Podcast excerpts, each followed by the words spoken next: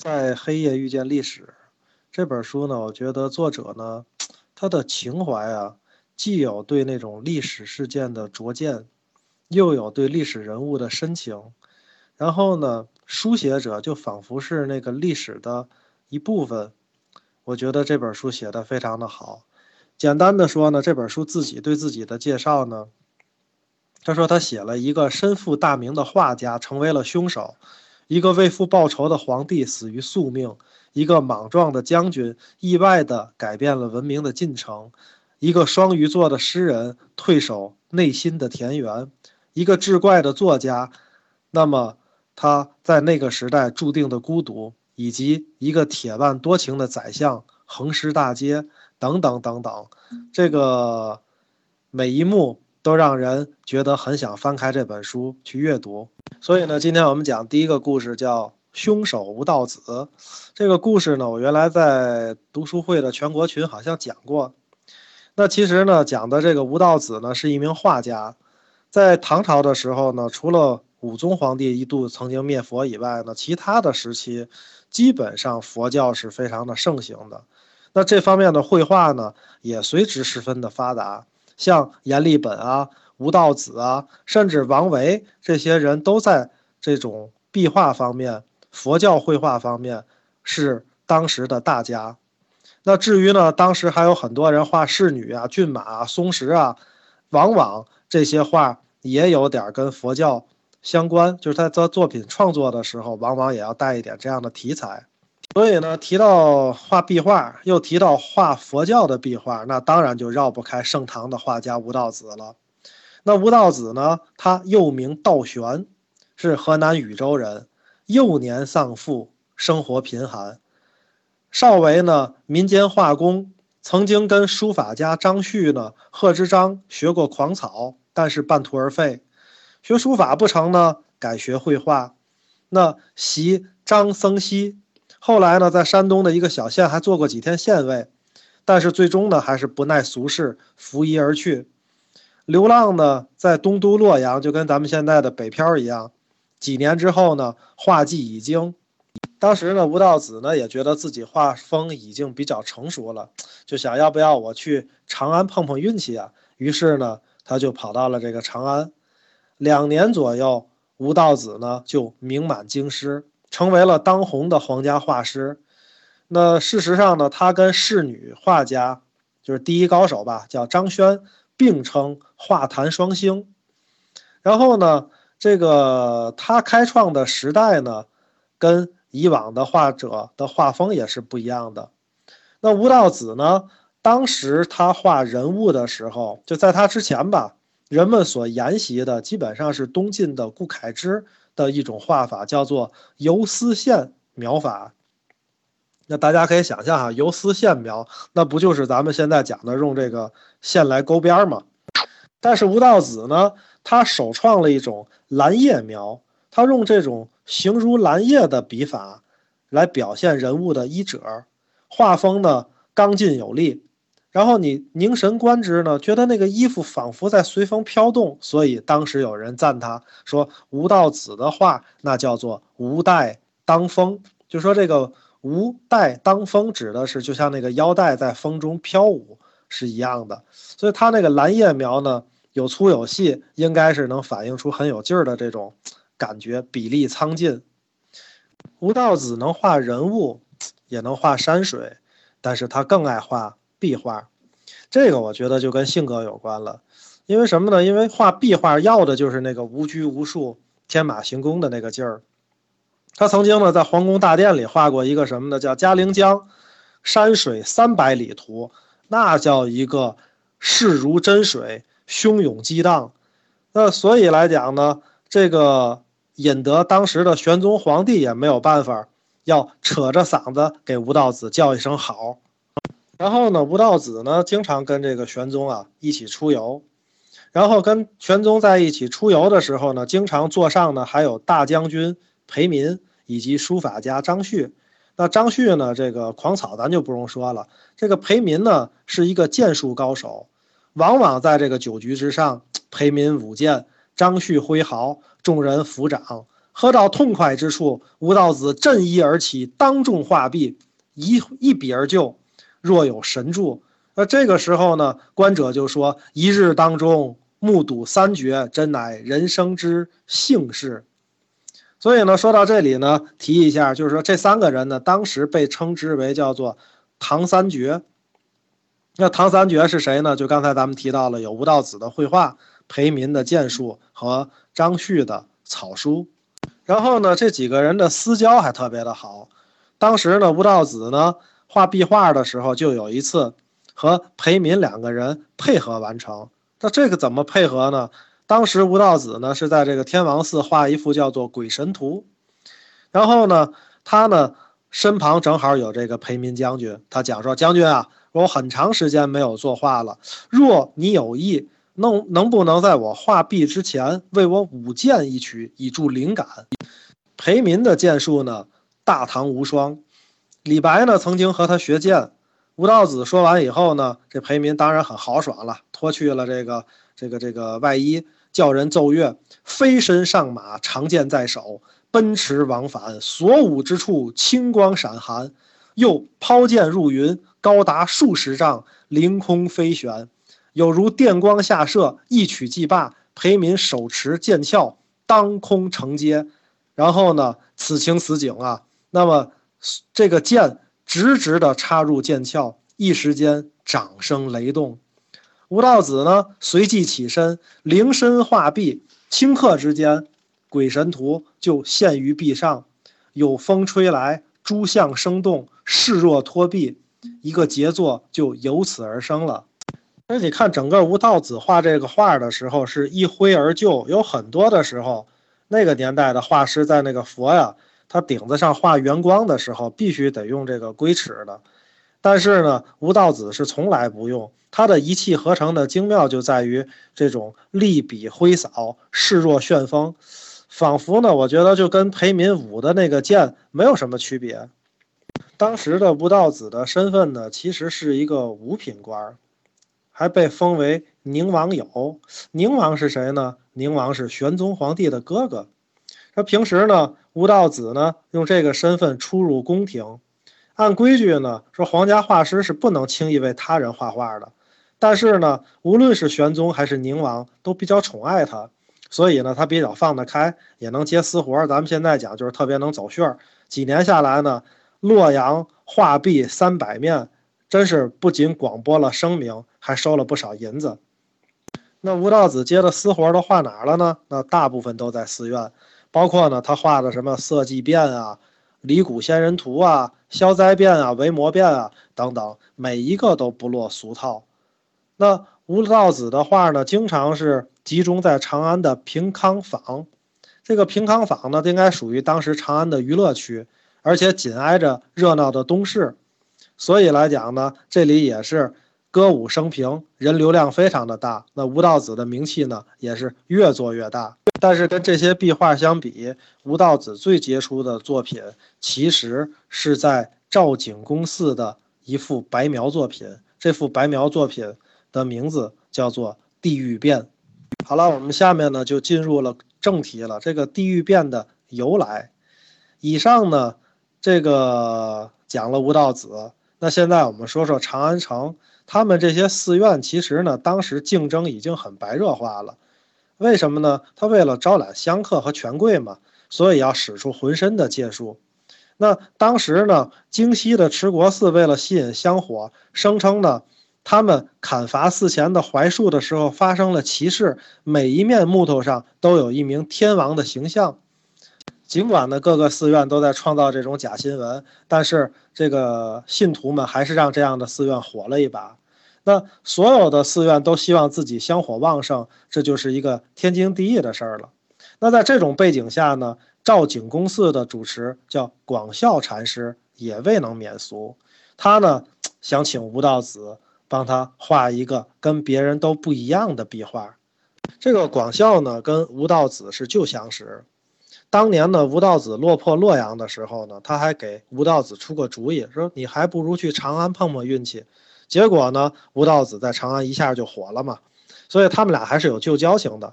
当时呢，他的弟子讲说：“师傅啊，你也别多想了，你就找吴道子，他要多少钱咱就给他多少钱，反正咱们寺里也出得起嘛。”但是呢，广孝讲：“那这个不是我想要的，我要的是什么？我要的是这一幅画能把这长安三百幅画都比下去的效果。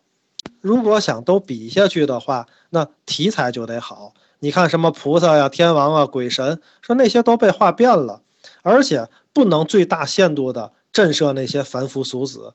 如果我们独辟蹊径，请吴道子画一面特别的作品，一方面呢可以劝人行善，另一方面又可以使我寺重现辉煌，何乐而不为呢？当时呢，这个广孝确实也是深知佛法的故事，于是想到了一个题目，叫做“地狱变”。按照佛教讲呢，那生灵呢其实是在六道轮回里的。包括天道啊、人道啊、鬼道、畜道、阿修罗道等等等等，包括地狱道。那作为六道当中的其中之一，地狱那肯定是最苦的地方。在佛教中呢，地狱也是用来劝诫别人的。尤其呢，佛教通过对地狱的黑暗和恐怖的描述，警告世人说：活着的时候你可要多做善事，不要做恶哦，因为做恶以后是要下地狱的，是要受折磨的。是这样的。实质上，地狱变那来警示世人，确实是一个非常好的主意。最终呢，广孝派弟子去找吴道子的时候，打动吴道子的，因为他不是轻易给别人画的，所以呢，打动他的就是两点。第一个就是这个题材叫地狱变，那第二个呢，当然就是一坛好酒，叫十八醉。这个呢，是一坛川中洞藏的好酒。那吴道子呢，一是非常好酒。二，这个题材也确实打动了他，所以呢，他接下了这个活儿。十八醉这种酒啊，当年长安就特别的稀少，非常珍贵。整个这个帝国范围里面，大概也只能供应四个都市：长安、洛阳、成都、扬州。而且呢，长安市面上只供应一百八十坛，其中有一半都被皇家买断了，流落市面上的极少。这种酒基本上一坛子已经炒到纹银八百两了。当然，酒只起了一部分作用，一切的秘密都在地狱变这个题材，因为吴道子他确实需要这样一幅盛大的新作，来提升自己的人气了，因为这个题材实在是太宏大了，里面的内容当中既有厉鬼诛魔、刀山火海、冷热煎熬，和我们所能想象到的酷刑。又有什么呢？又有十八层嘛，八寒地狱、八热地狱，什么生地、死地。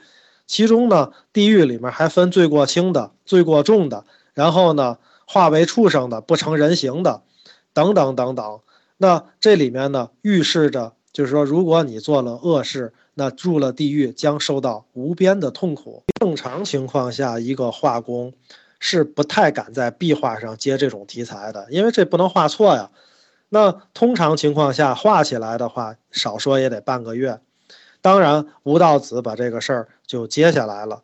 他说：“多则半个月，少则十日。”见了广孝以后呢，还很托大，说：“你把酒拿来吧，我先喝上两天再说。”两天过后，吴道子果然把一大坛子酒全喝光了，而且意犹未尽。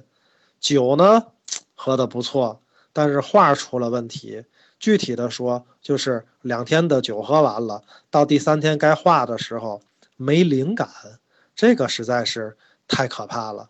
开始呢，这个广孝禅师还能跟吴道子开开玩笑，说：“你看，没灵感没关系，对吧？咱们可以聊点其他的。”那过了几天呢，这广孝也有点揪心了：“你这不对呀，你这那么多天画不出来，马上就是七月十五中元节了，你这不能按时让香客们看见。”我这个赵景公寺的信誉就完全丧失了呀，所以呢，当时广孝禅师呢还做了两手准备，他其实呢担心吴道子到时画不出来，为了保个万全，还邀请了呢当时的另一位画家叫黄埔枕，在寺院的西壁另作地狱变。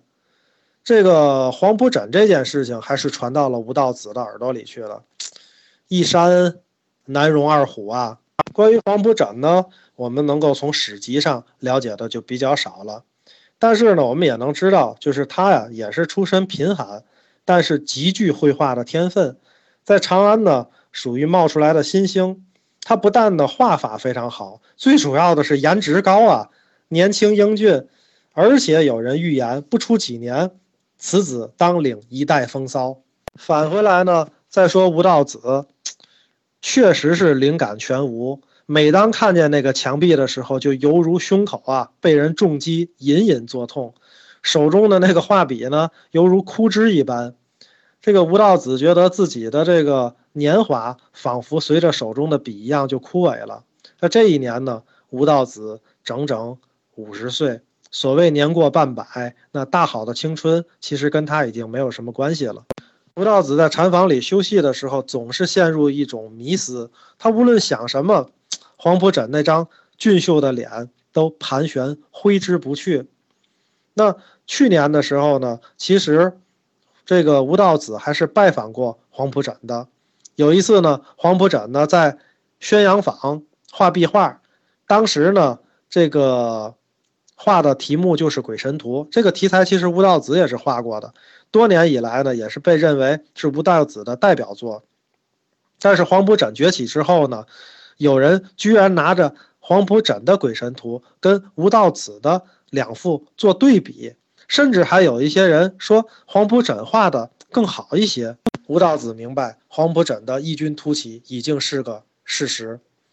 他呢曾经办过市民，就是我讲他一年前实际上是跟黄埔枕遇到过的，混迹在人群当中观看黄埔枕画画。这个由于啊黄埔枕人长得帅，所以他画画的时候会吸引大量的长安的姑娘观看，现场挥毫特别具有魅力。甚至让吴道子想起来年轻的时候的自己。那我们现在的话讲，就是吴道子已经开始掉粉儿了，这些粉丝已经转向黄埔枕了。那这个时候呢，黄埔枕画着画着，还突然放下画笔，走入人群中，朝吴道子深深的鞠了一躬。面对这个从容的黄埔枕呢，满脸胡子的这个吴道子，一瞬间就觉得自己，哎，老了呀。但是吴道子毕竟是吴道子，抓起黄埔枕的手腕讲：“我有好酒，欲与后生饮。”就是我这有好酒，咱俩一块喝酒去吧。其实呢，无论如何，吴道子呢，在黄埔枕面前，终于在内心当中有了一次，一种吧，从来没有过的危机感。我们再说现在的吴道子吧，他悄悄的出了赵景公寺。